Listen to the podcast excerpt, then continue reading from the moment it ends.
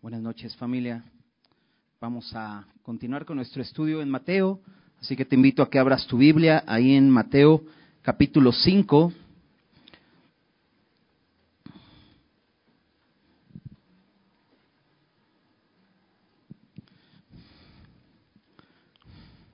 Estamos dentro del Sermón del Monte.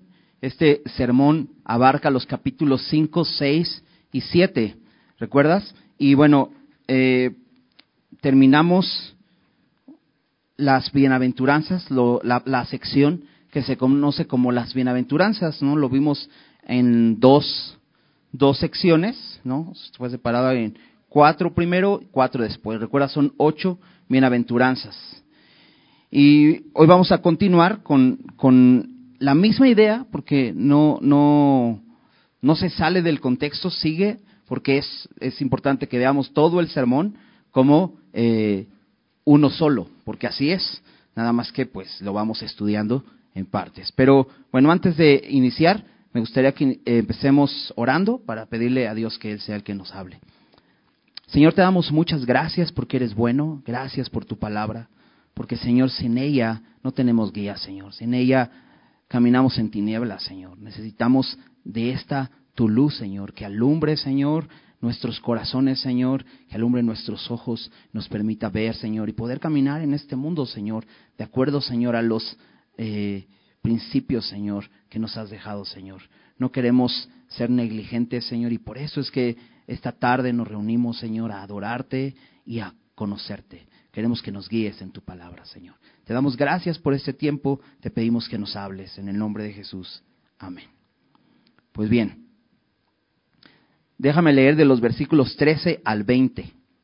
Dice así, vosotros sois la sal de la tierra, pero si, la sal se desvaneciere, ¿con qué será salada? No sirve más para nada, sino para ser echada fuera y hollada por los hombres. Vosotros sois la luz del mundo. Una ciudad asentada sobre un monte no se puede esconder. Ni se enciende una luz y se pone debajo del almud, sino en el candelero, sino sobre el candelero, y alumbra a todos los que están en casa. Así alumbre vuestra luz delante de los hombres, para que vean vuestras buenas obras y glorifiquen a vuestro Padre que está en los cielos. No penséis que he venido para abrogar la ley o los profetas. No he venido para abrogar, sino para cumplir.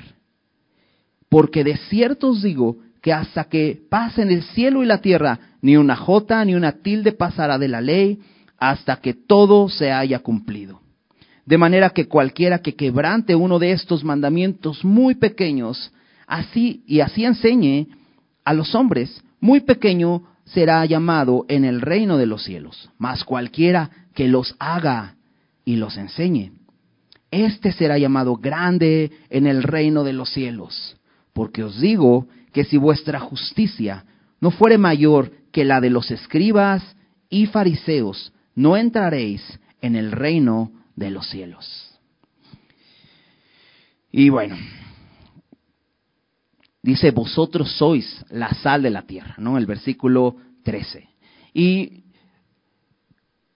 es importante que consideremos que Jesús le está hablando a sus discípulos, pero a aquellos que ya han escuchado estas bienaventuranzas, ¿no? Donde veíamos que eh, esto de bienaventurado significa muy dichoso, profundamente bendecido, feliz.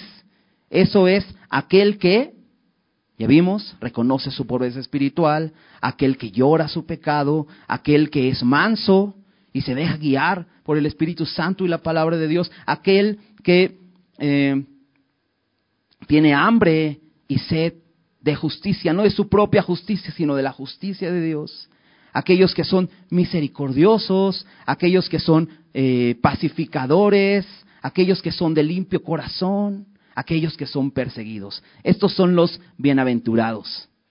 Jesús le está hablando a estos mismos y les dice de pronto, ustedes son. Y esto es muy importante porque no, no dice, ustedes deben hacer. Porque el problema del hombre no, no consiste en lo que hace, sino en lo que es. El hombre ha perdido su identidad y Jesús vino a regresarnos esa identidad. por medio de su muerte en la cruz. Vino a renovarnos, a hacernos nuevas criaturas. Por eso les dice, ustedes son.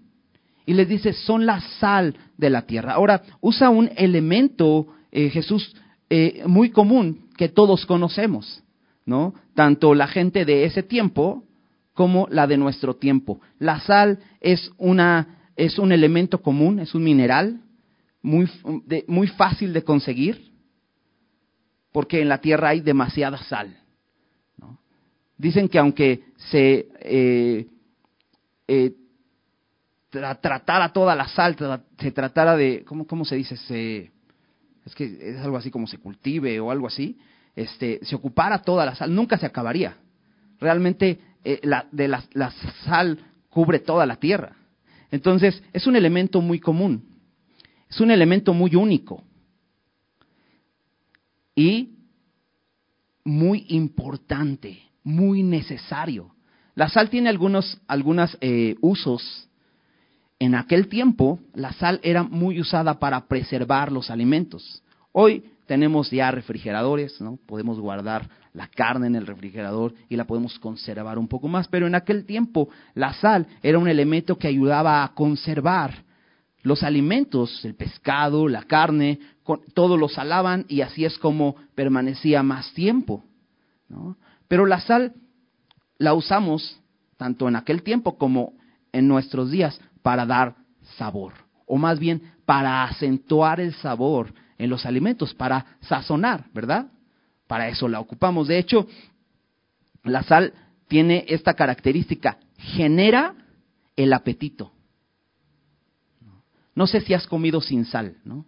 Hay personas que comen sin sal por alguna prescripción médica, ¿no? Eh, algún problema de hipertensión y no pueden usar la sal o tienen que disminuirla.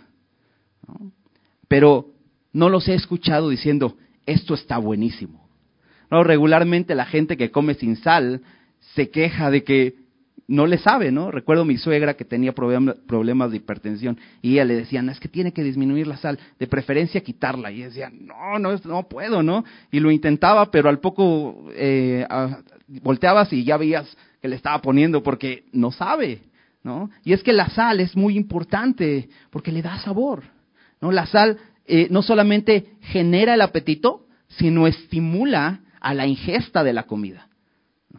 Eh, hay personas que cocinan con muy buen sazón que hasta quisieras comer más. Bueno, la sal tiene ese propósito y Jesús compara a sus discípulos con la sal, pero dice, ustedes son la sal de la tierra. Y la sal es muy importante. Ahora, nosotros, ¿a quién se refiere? A la iglesia. La iglesia es muy necesaria en el mundo. Sin la iglesia, el mundo no tiene sabor. La iglesia es lo que infunde al mundo, a la tierra, a, la humanidad, ese, sabor de lo que es la verdad, lo que sabe bien. Sin la, iglesia, todo sería un desastre, ¿sabes? La iglesia es muy importante. La iglesia es la que sostiene la verdad. ¿Y quién es la iglesia? Bueno, te decía, estos bienaventurados. La iglesia es la comunidad más feliz del mundo. ¿Sabías eso? Y dices, ay, no sabía. ¿Recuerdas? Bienaventurados, dichosos, felices, profundamente bendecidos. La iglesia es la comunidad más feliz del mundo. ¿Por qué? Bueno, déjame regresar a los versículos anteriores de las bienaventuranzas. Porque de ellos es el reino de los cielos. ¿Por qué? Ellos han sido consolados porque ellos son herederos, porque ellos han sido justificados, ellos han sido saciados. ¿Por qué? Porque ellos alcanzaron misericordia, porque ellos verán a Dios, porque ellos son llamados hijos de Dios, porque de ellos es el reino de los cielos. Esa es la bienaventuranza, ¿recuerdas? Ahora, todas estas bienaventuranzas, déjame recordarte que vimos, no son requisitos para alcanzar el reino de los cielos. Son características de aquellos que reciben el reino de los cielos. Pero son características. Esto es muy importante. Y déjame dividir estas, estas bienaventuranzas. No es que me esté regresando, pero te digo es el contexto. Y déjame dividir estas bienaventuranzas en cuatro y cuatro. Las primeras cuatro están relacionadas con ser sal. Y las siguientes cuatro están relacionadas con ser luz. Ahorita te voy a decir por qué. Pero es que estas primeras cuatro bienaventuranzas son las características internas del creyente, de la iglesia.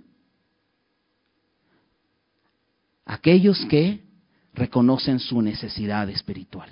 Aquellos que reconocen que están en bancarrota espiritualmente. Ojo, son características, no fueron características, no es algo que ocurrió una vez, una vez yo reconocí mi necesidad espiritual, no, la iglesia sigue cada día reconociendo su necesidad espiritual, reconociendo que sin Cristo soy un pobre, desventurado, estoy desnudo, sin Cristo no puedo hacer nada. Es una característica de la iglesia. Otra característica es que llora. El creyente llora su pecado cada día, llora su condición, porque seguimos siendo pecadores. Y necesitamos estar lamentando nuestra condición humana y no darle espacio a la carne. Eso hace el creyente actualmente. Por eso es bienaventurado, porque es consolado. Otra característica interna del creyente es que es manso. El creyente es aquel, como aquel caballo que se deja acariciar que se deja montar y que se deja dirigir. Y eso es lo que hacemos cada día al venir a la palabra y decir, Señor, necesito que tú me guíes. ¿No dice Santiago? Reciban con mansedumbre la palabra implantada. Es reconocer, yo en mis fuerzas soy una bestia. Necesito que tú me dirijas. Eso es ser manso. Otra característica interna del creyente es, tiene hambre y sed de justicia. Y tenemos cada día hambre y sed de justicia, pero no de nuestra propia justicia, sino de la justicia de Cristo. Son características internas. Ahora, lo que viene por consecuencia son las cuatro siguientes bienaventuranzas, pero déjame detenerme ahí, porque estoy en ese capítulo, en este versículo 13, que estamos hablando de la sal. Ahora, dice Jesús algo, pero si la sal se desvaneciere, ¿con qué será salada? No sirve más para nada, sino para ser echada, eh, hollada, echada fuera y hollada por los hombres. Ahora, está hablando de la sal si la sal se desvanece. Te decía, la iglesia es la sal de la tierra. Pero si la iglesia se desvaneciere, ¿con qué será salada? En otra, en otra versión dice, si pierde la sal sus propiedades, ¿cómo podemos arreglarla? Ahora déjame decirte esto, la sal en sí no pierde su sabor. En sí la sal no puede perder su sabor a menos que se diluya con algo. Si tú tienes este, 100 gramos de sal y tienes un litro de agua, pruebas la sal sin diluirla y después pruebas el agua y vas a ver menos salada. ¿verdad? El problema de la iglesia es que la iglesia se ha diluido. La iglesia se ha mezclado. Estas cuatro características que veíamos en las bienaventuranzas, esas cuatro características internas, ya no son para la iglesia lo más importante. La iglesia ha metido dentro de su enseñanza filosofías humanistas. Por un lado, Por otro lado, la iglesia ha metido en sus enseñanzas legalismo, regresar otra vez a, a, tratar de ser justificados por la ley. Entonces, ¿qué pasa con la iglesia? Que se ha mezclado. Y si la sal se desvaneciere, ¿con qué será salada? ¿Cómo vas a arreglar esto que se ha diluido? ¿Cómo podrías arreglar la sal que se ha mezclado con otro producto y le ha quitado su sabor? ¿No? Piensa, ¿no? No sé si te tendrías que poner a separar grano por grano de sal, ¿no? Para volver a limpiarla. Pero el texto, Jesús lo dice claro, no sirve más para nada. Cuando la sal se mezcla, cuando la sal se desvanece, y me gusta cómo lo dice aquí en la Reina Valera 60, se desvanece, se hace insípida, ya no se puede hacer nada. Dice, no sirve más para nada, sino para ser echada afuera, solo tirarla. En, alguna versión dice, no sirve ni para el basurero. ¿No? Como esta idea de, bueno, él echa sal y pues sirve de preservación y a lo mejor quita olores, no sirve para nada sino para ser echada afuera y hollada por los hombres. Tristemente hoy la iglesia es pisoteada por los hombres. La razón es que la iglesia se ha diluido.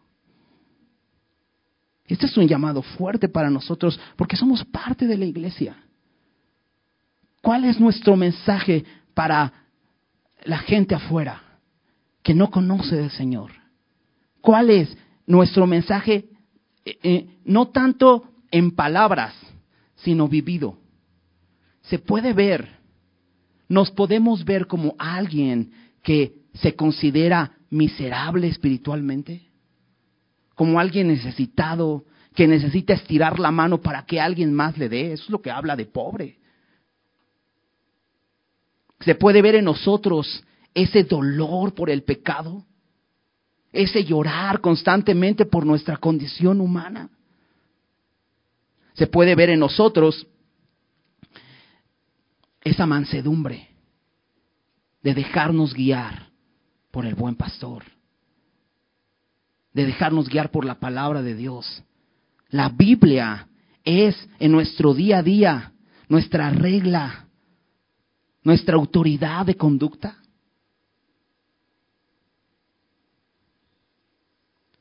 ¿Tenemos hambre y sed de justicia? ¿Vivimos de esa manera? Y es que en nuestro día a día hay mucha enseñanza por todos lados. Que nos dice, no, lo que necesitas es esto. Un poco de ejercicio quizá te haga bien. No, ¿sabes qué? Lo que necesitas es una terapia de esto, de aquello. No, unas buenas vacaciones yo creo que te van a hacer sentir mejor. No, la Biblia dice, bienaventurados, lo que te va a hacer verdaderamente feliz es cuando reconoces tu necesidad, cuando reconoces tu pobreza espiritual, cuando vas a ser verdaderamente feliz. Es cuando seas consolado porque antes estás llorando tu pecado. Cuando seas verdaderamente feliz es porque recibes una herencia, porque te dejas guiar. ¿Me entiendes? Nuestro, nuestros el sistema de valores está invertido y la iglesia ha sido arrastrada tras ello. Y esta es una exhortación hacia la iglesia. Si la sal se desvanece, si la sal se diluye, si la sal se mezcla, no sirve más para nada, sino para burla. Y eso es lo que hoy la humanidad hace. cuando una persona tiene necesidad, cuando está pasando una persona por pruebas, ¿a dónde acude? ¿A dónde debería acudir? A la iglesia. A la iglesia no me estoy refiriendo a este edificio. Me estoy refiriendo a ti y a mí. Somos la iglesia. ¿A quién acude una persona? Se acerca a ti para pedir ayuda. Ora por mí aconsejame con la palabra, ¿no? ¿A dónde van? ¿Te das cuenta? Bueno, continuemos. Versículo 14. Vosotros sois la luz del mundo. una ciudad asentada sobre un monte no se puede esconder. Ahora, Jesús usa otra eh, figura y ocupa la luz. Y dice, vosotros nuevamente, no dice, ustedes hacen luz, ustedes sois, porque se trata de lo que somos, no de lo que hacemos. Nosotros somos la luz del mundo. Ahora, esto es muy interesante porque Jesús nos asocia con su naturaleza. Porque desde el principio, cantábamos hace rato, la luz vino al mundo, es el Hijo de Dios. ¿No? Bueno, en Juan, Juan 1, versículo 9, dice, aquella luz verdadera que alumbra a todo hombre, venía a este mundo. ¿De quién está hablando Juan en su Evangelio? De Jesús. Y dice, aquella luz verdadera que alumbra a todo hombre, venía a este mundo. ¿Quién es la luz? Jesús.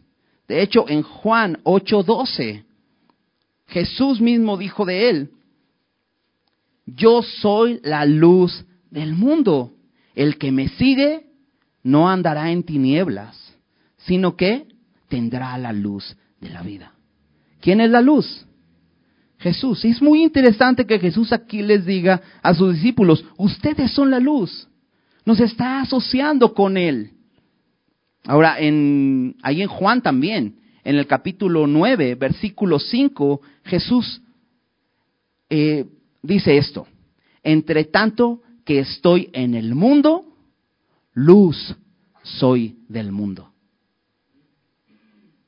Ahora esto es muy interesante porque si Jesús nos asocia a nosotros con la luz, debemos saber esto. Jesús tenía un corto tiempo aquí y se propuso algo, ser luz. Él dijo, entre tanto que estoy aquí, luz soy del mundo. Sabes, tú y yo vamos de paso.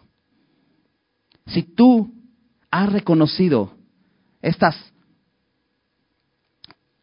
cuatro bienaventuranzas y has recibido el reino de los cielos, has recibido consolación, has recibido una herencia de Dios, has recibido saciedad, eres, eres un creyente.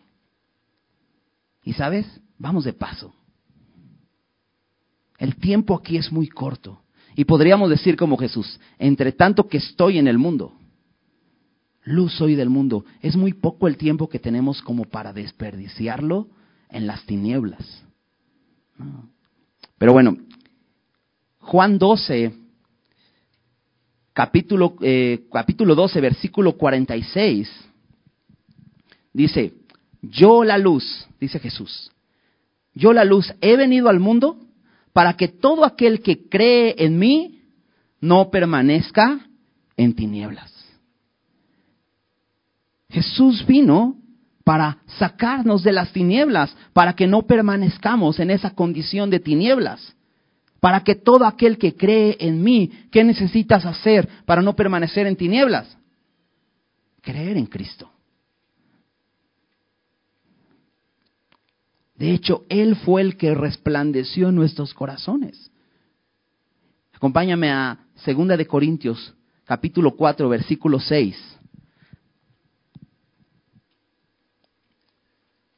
Pablo escribe esto.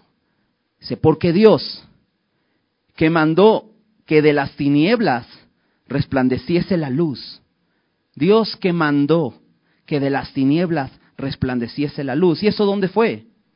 En Génesis, ¿recuerdas Génesis 1?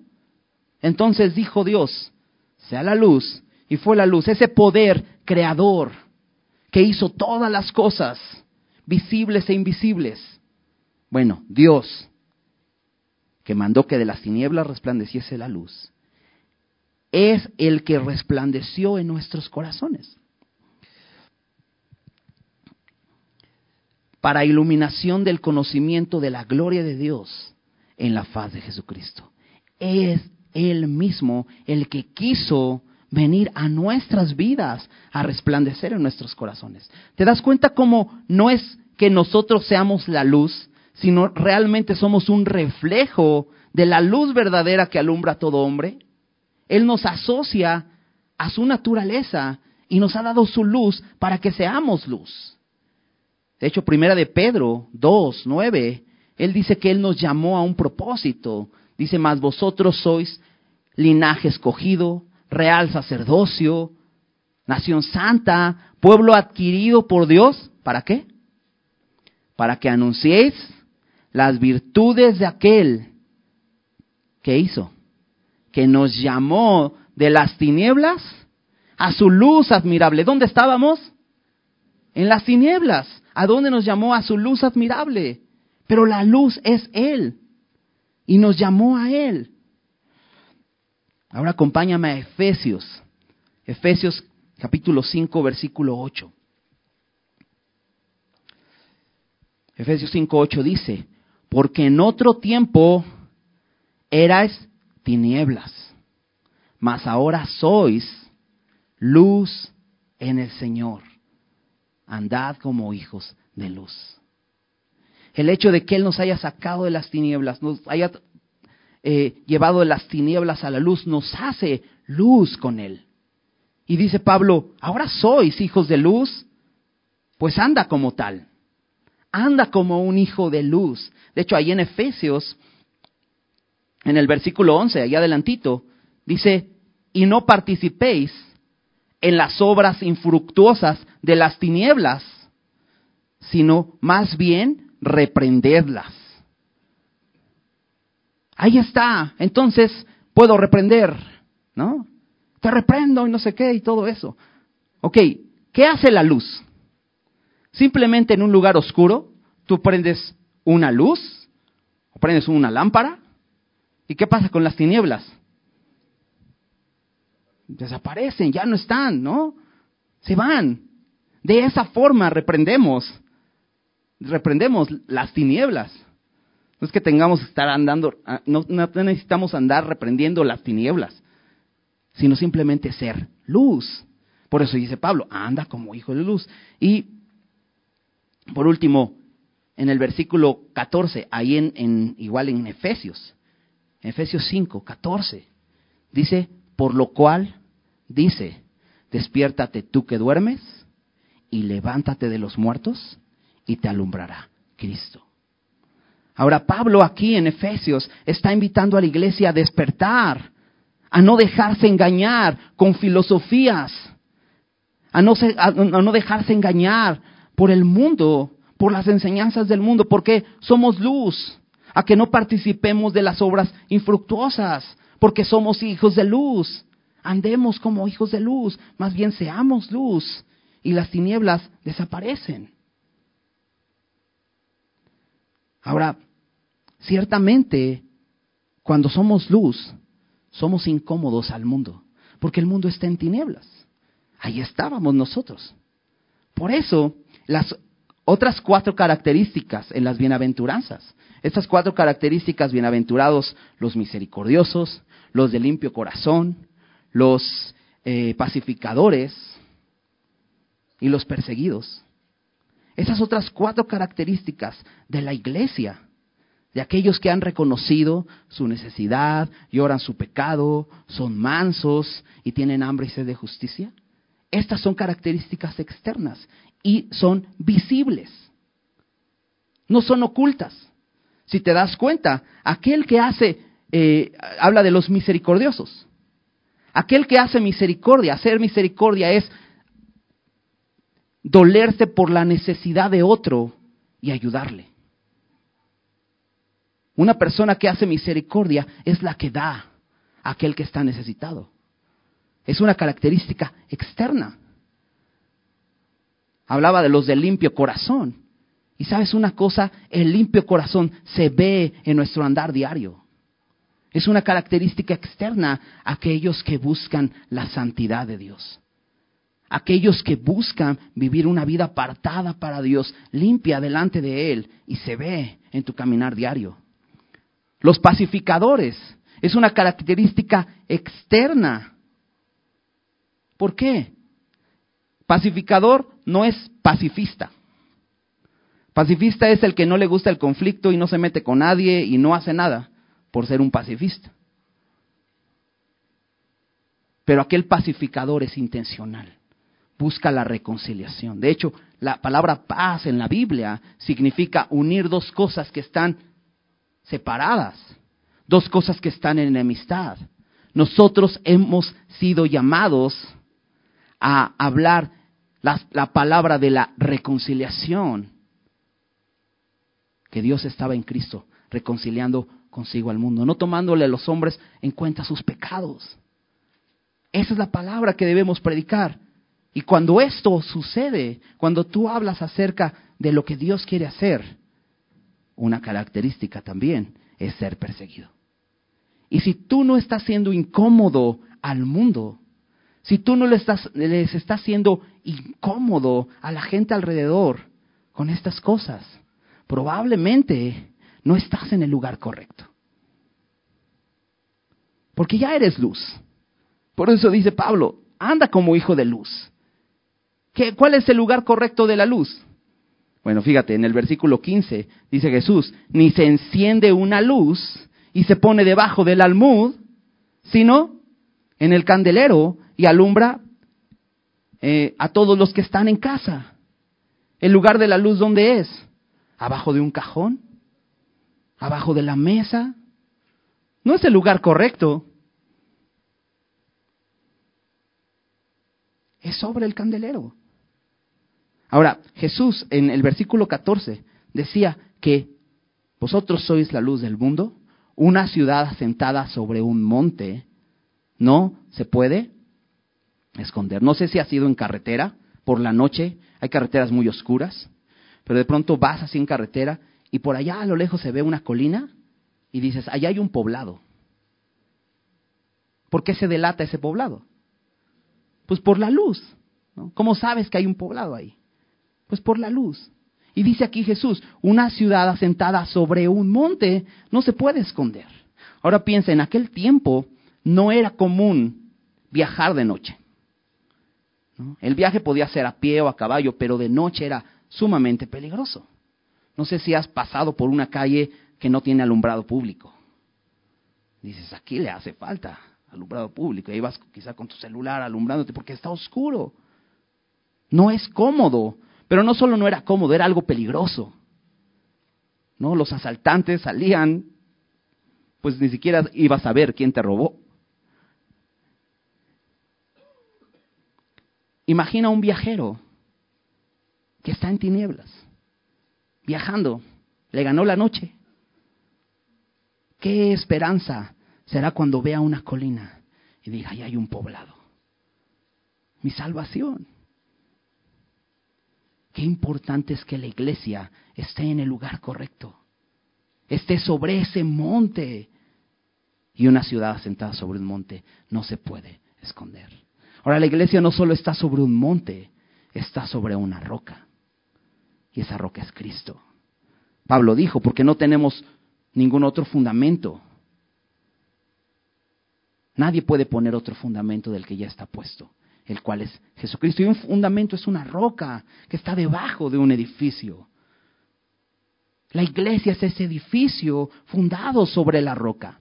De hecho, el, el versículo clave en el, en el Evangelio de Mateo es Mateo 16, 16. Acompáñame allá. Mateo 16, 16. ¿Por qué digo el, el, el, versículo clave? Porque recuerdas, Mateo pretende presentar a Jesús como el Mesías, el cumplimiento de las profecías.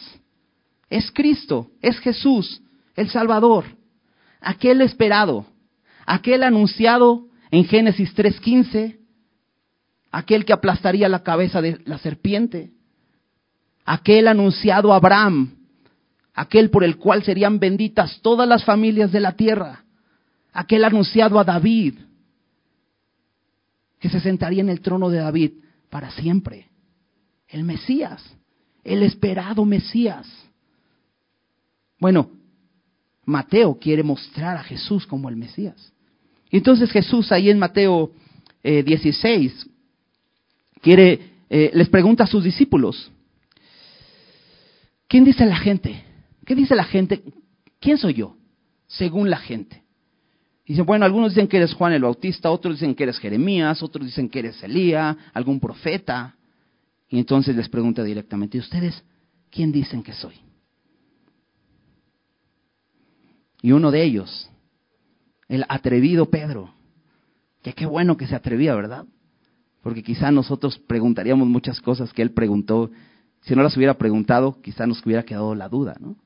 Pero él, no solo eso, aquí se atreve a responder. Inspirado por el Espíritu Santo, porque después Jesús le dice eso. Pero él dice así en Mateo 16, 16. Respondiendo Simón Pedro, dijo, ¿tú eres él? Cristo, que, que es lo mismo que Mesías en hebreo, en griego Cristo, o en nuestro idioma el ungido. Tú eres el ungido de Dios, tú eres el Cristo. ¿Y qué más dice? El Hijo del Dios viviente. Diciendo con eso, tú eres Dios, tú eres mi Dios. Esta declaración es maravillosa. Pedro sabe que Jesús es aquel esperado Salvador el Hijo de David, pero sobre todo el Hijo del Dios viviente. Qué increíble. Bueno, bueno, ¿te recuerdas que nuestra serie se llama así? Mateo el Rey de Reyes, porque era el Rey esperado. Pues Mateo 16, 16 así lo muestra, como el Cristo, el Hijo del Dios viviente. Y Jesús le dice en el versículo 17, ahí en Mateo 16.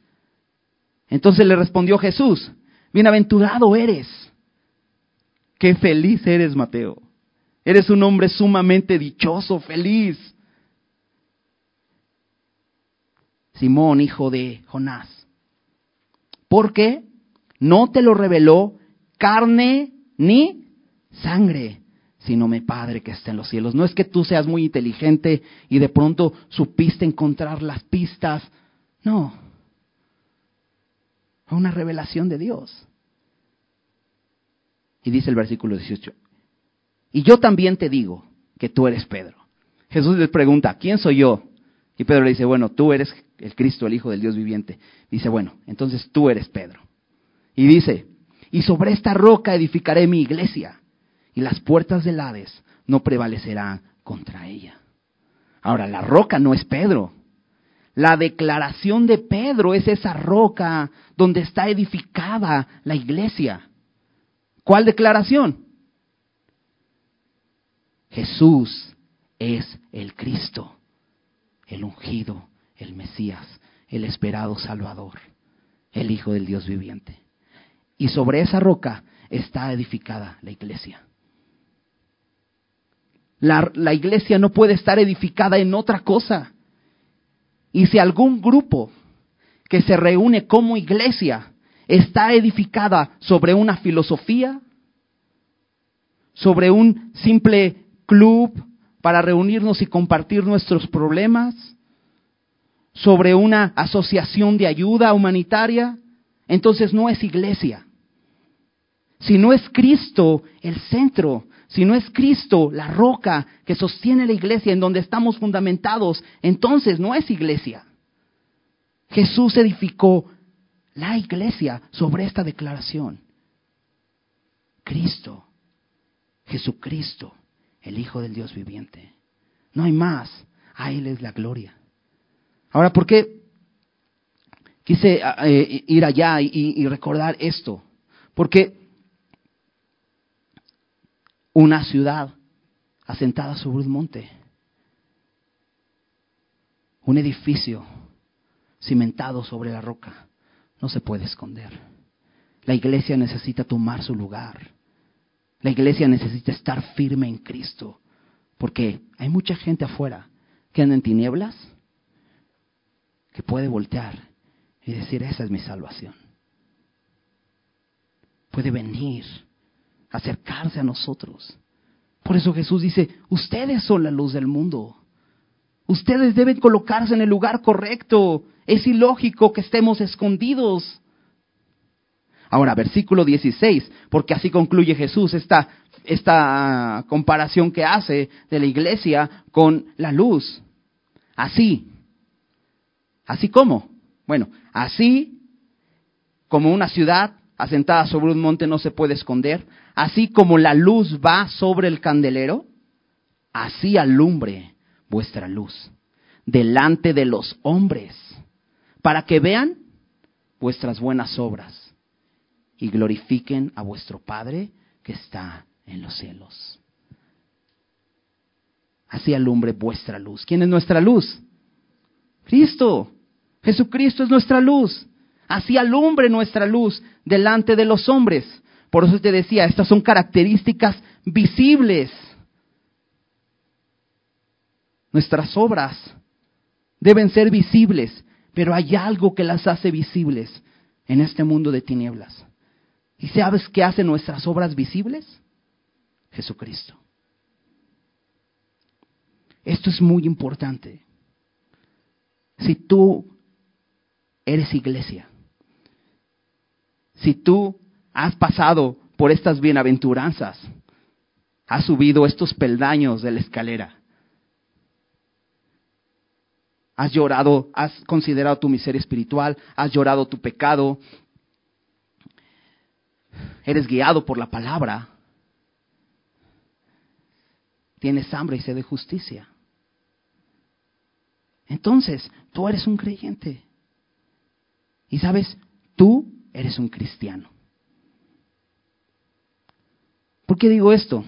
Porque ¿cuál es la luz que alumbra nuestras buenas obras? Cristo.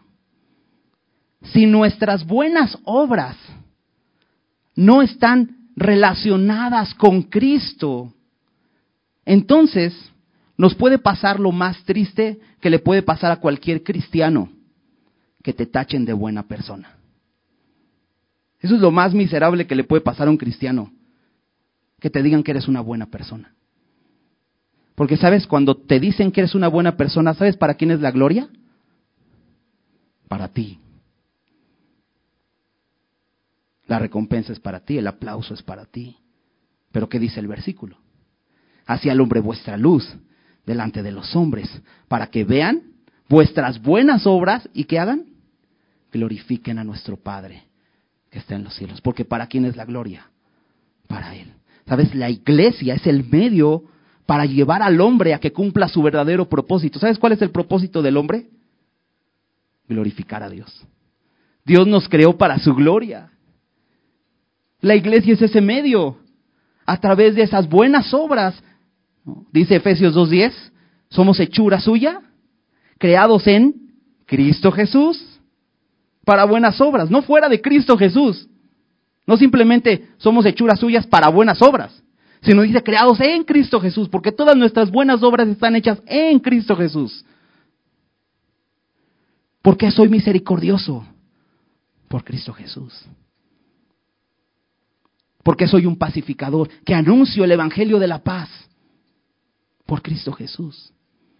Porque soy de limpio corazón. Por Cristo Jesús. ¿Para quién es la gloria? Para Cristo Jesús. ¿Te das cuenta lo importante? Creados en Cristo Jesús para buenas obras, las cuales Dios preparó de antemano para que anduviésemos en ellas. Nuestras obras van a ser visibles por Cristo Jesús, siendo luz, estando en Cristo, caminando en Él, estando fundados en Él. Pero si la sal se desvaneciere,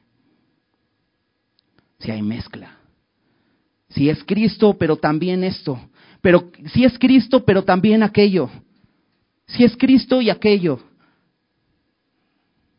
entonces no es Cristo. Y si no es Cristo, la gloria no es para Él. ¿Te das cuenta? Dios nos ha llamado a eso. Bueno, déjame continuar con los siguientes versículos.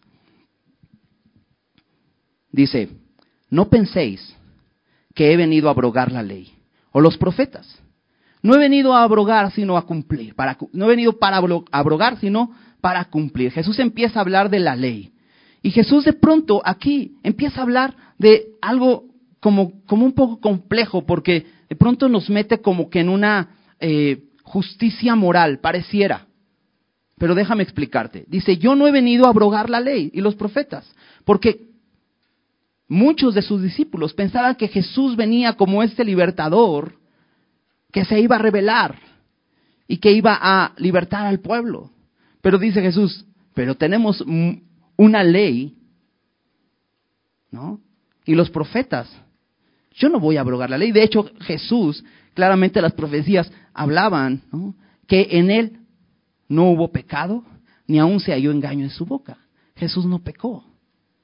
Él no venía a romper la ley, sino dice, he venido a cumplirla. Ahora, Pablo en Romanos, Romanos capítulo 10, versículo 4, nos dice, porque el fin de la ley es Cristo para justicia a todo aquel que cree.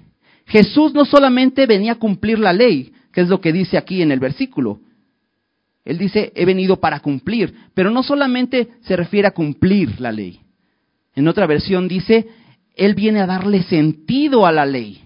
Porque sabes una cosa, todas las escrituras a las que se está refiriendo Jesús, la ley y los profetas, apuntaban a uno solo, a Cristo. ¿Sabes que toda la Biblia tiene un tema? Y ese tema es Jesucristo. Toda la Biblia, desde Génesis hasta Apocalipsis, el tema principal de la Biblia es Jesucristo. Y la ley apuntaba a Jesucristo. Entonces Él le viene a dar el sentido a la ley. No solamente el cumplimiento, porque Él no pecó. Justo, sin pecado. Por eso dice el justo por los injustos para llevarnos a Dios. Sino también Él le dio sentido. Porque dice versículo 18, porque de cierto os digo que hasta que pase el cielo y la tierra, ni una jota ni una tilde pasará de la ley hasta que todo se haya cumplido.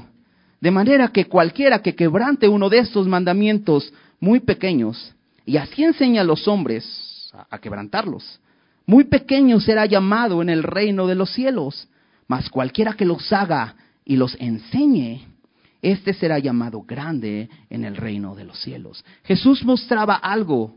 Dios es un Dios santo. Dios no es un Dios, déjame decirlo así, Dios no es un Dios de reformas. Ok, mi creación no puede cumplir la ley. Vamos a hacer una reforma a la ley para modificar eso y entonces puedan cumplir, porque así es la ley, las leyes humanas, ¿no? Una ley que dice que aquel que aborte un bebé ha cometido un delito y es culpable. Pero dicen, híjole, no, no podemos. ¿Qué hacemos? Pues vamos a hacer una reforma a la ley para legalizar el aborto, ¿no? Para despenalizarlo. Y así entonces las personas pues ya no son delincuentes. Pero es injusto, es totalmente eh, parcial. Pero Dios es un Dios santo. Dios no quebranta lo que Él ha dicho que es bueno. De hecho, la ley, dice, dice Pablo, la ley es santa.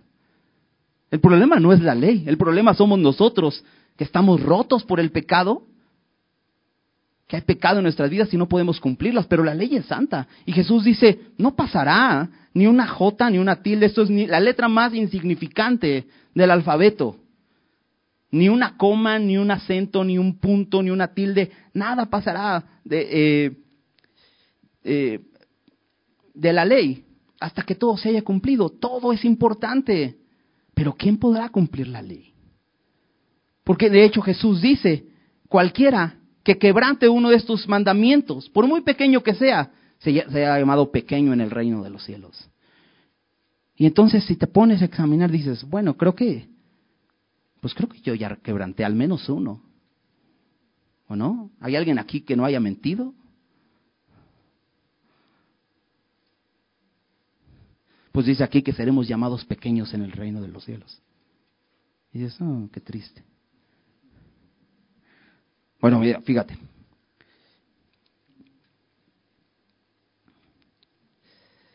Mm, más cualquiera que los haga y los enseñe será llamado grande en el reino de los cielos. Pero pues ya no estamos incluidos nosotros, ¿estás de acuerdo? ¿Por qué? Pues porque ya estamos en los primeros, ya los hemos quebrantado. Entonces ya no está la opción de que nosotros los hagamos y los enseñemos.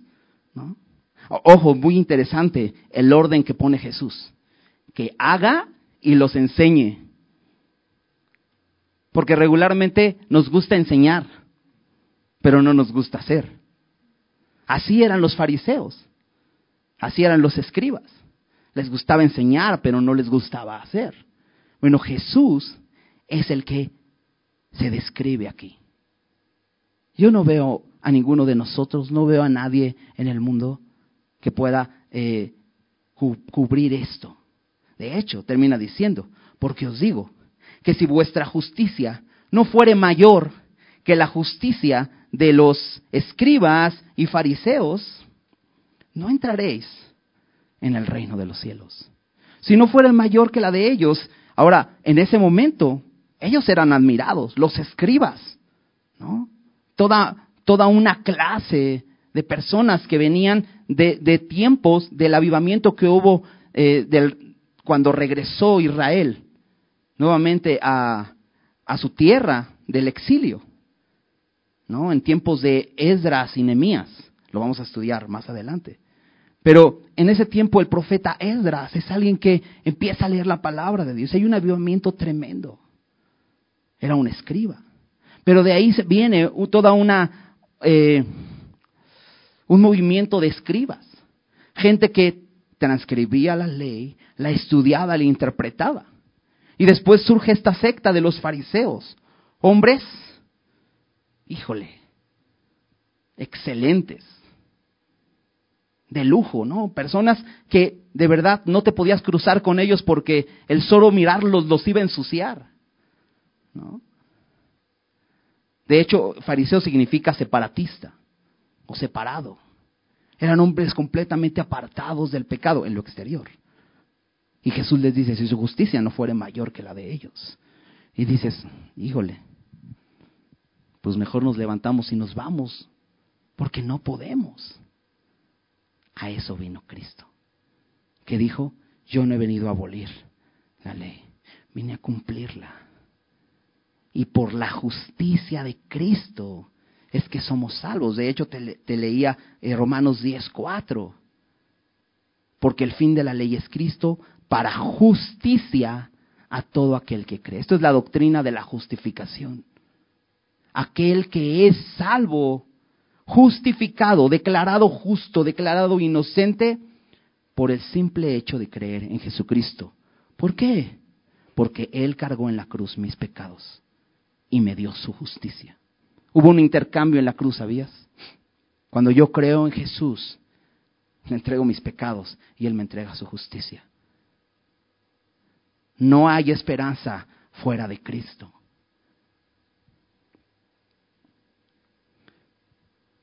¿Sabes? Esas son las buenas noticias. Esas son buenas noticias. Somos salvos por medio de la fe en Jesús en Mateo 22, de estos escribas, un intérprete de la ley, enviado por los fariseos, de estos que trataban de ponerle el pie a Jesús, arrinconarlo, a ver en qué lo hacían fallar, le pregunta, Mateo 22, versículo 36 al 40, déjame leerte, dice, Maestro, ¿cuál es el gran mandamiento en la ley? Jesús le dijo, amarás al Señor tu Dios con todo tu corazón, con toda tu alma y con toda tu mente. Este es el primero y grande mandamiento. Y el segundo es semejante, o sea, semejante de grande, de importante. Dice, amarás a tu prójimo como a ti mismo. De estos dos mandamientos depende toda la ley y los profetas. Dos mandamientos que se resumen en amar a Dios con todo tu corazón, mente y fuerzas, y a tu prójimo como a ti mismo. ¿Sabes que vino Jesús? ¿A qué vino? A cumplir la ley. ¿Y sabes cómo la cumplió? Así. No por una obligación, no por un deber, sino por amor. Vino por amor al Padre. Hacer la voluntad del Padre. Y lo amó con todo su corazón, con toda su mente y con todas sus fuerzas. Y nos amó. Nos amó. El buen pastor que su vida da por las ovejas. nos amó. Y ahí Jesús cumple toda la ley, no por obligación. En Romanos 13, acompáñame, Romanos 13, versículos 8 al 10. Dice Pablo, no debáis nada a nadie, sino el amaros los unos a los otros.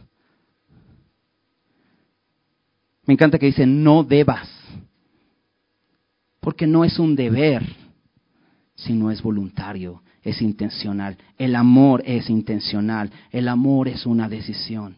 Y dice Pablo, no debas nada a nadie, sino el amaros los unos a los otros, porque el que ama al prójimo ha cumplido la ley. Ahí se resume. En el amor al prójimo se resume la ley y menciona estos mandamientos, porque no adulterarás, no matarás, no hurtarás, eh, no dirás falso testimonio, no codiciarás, y cualquier otro mandamiento en esta sentencia se resume. Amarás a tu prójimo como a ti mismo.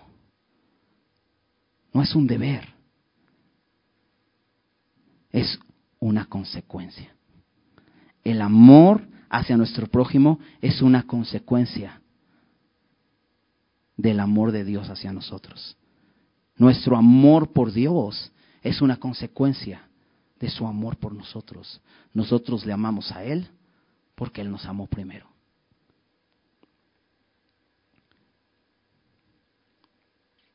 El amor no hace mal al prójimo, así que el cumplimiento de la ley es el amor. ¿A qué vino Jesús? A cumplir la ley y a justificarnos por medio de esa justicia. Y entonces, como consecuencia. Y por eso quise citar las bienaventuranzas y, retomar un poco de ellas, porque realmente las cuatro primeras bienaventuranzas, cuando nosotros consideramos nuestra pobreza espiritual, nos, nos reconocemos en bancarrota, lloramos nuestro pecado, recibimos la justicia de Dios. Cuando nos dejamos guiar por su palabra y buscamos su justicia, es lo que recibimos de Él. Y como consecuencia, no por un deber, no por una obligación, no para alcanzar algo, sino porque ya somos felices. ¿Recuerdas que te decía? La iglesia es la comunidad más feliz del mundo. Más dichosa. Debería haber una sonrisa. Podemos vivir nuestras vidas así. ¿Por qué? Porque nos ha dado el reino, porque somos herederos, porque somos saciados. Por todas estas bendiciones. Somos bienaventurados. Y entonces, como consecuencia a esto, vienen las otras cuatro bienaventuranzas. Bienaventuranzas es esta luz que es visible. Estas buenas obras que Dios ha preparado de antemano, como una consecuencia. Somos misericordiosos. Nos podemos doler por el, la condición de otra persona. Servimos, amamos. ¿Por qué? Porque Dios nos ha amado a nosotros podemos ser misericordiosos. Podemos ser de limpio corazón. Porque ¿cómo fallaríamos a aquel Dios que nos ha amado tanto? Podemos buscar su santidad. Podemos clamar y decir, Señor, limpia mi vida. Y sabes, eso se ve. Y a la gente no le gusta que andes con limpio corazón. Cuando llegas a un lugar oscuro y prendes la luz, muy probablemente si ese lugar está desordenado, va a incomodar, ¿verdad? Cuando vienes a alguien y le hablas que necesita reconciliación con Dios, probablemente incomode. Y más cuando dices, y el medio para reconciliarte con Dios es Cristo. Y a la gente no le gusta. Y por eso viene la persecución. Pero que dice versículo 12 eh, lo veíamos, gozaos y alegraos. Eres bienaventurado. Gózate y alégrate. ¿Por qué? Vuestro galardón es grande en los cielos. ¿Estás siendo perseguido? ¿Eres el invitado incómodo?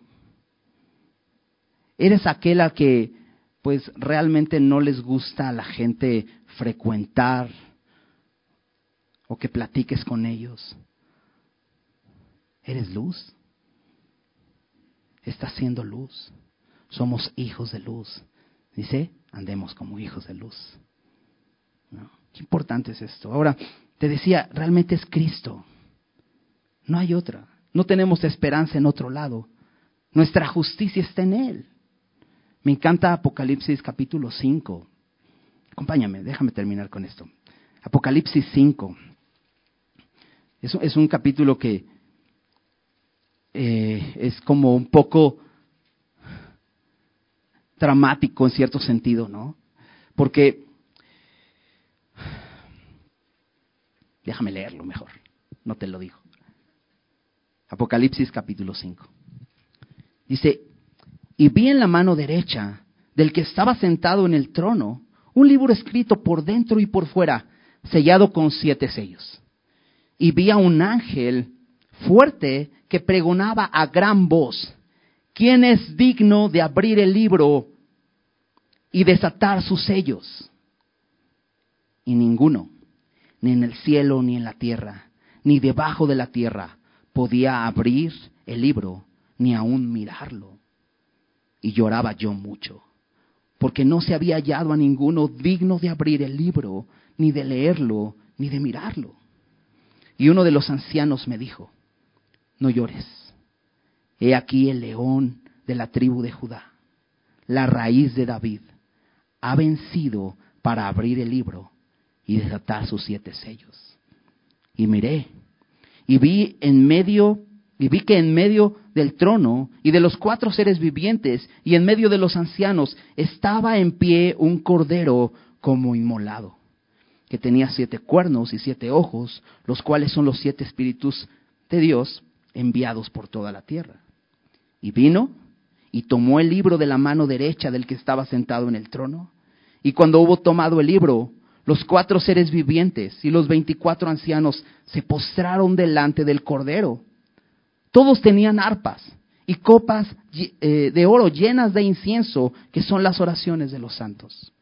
Y cantaban un nuevo cántico diciendo, digno eres de tomar el libro y de abrir sus sellos, porque tú fuiste inmolado y con tu sangre nos has redimido para Dios de todo linaje y lengua y pueblo y nación. Y nos has hecho para nuestro Dios reyes y sacerdotes y reinaremos sobre la tierra.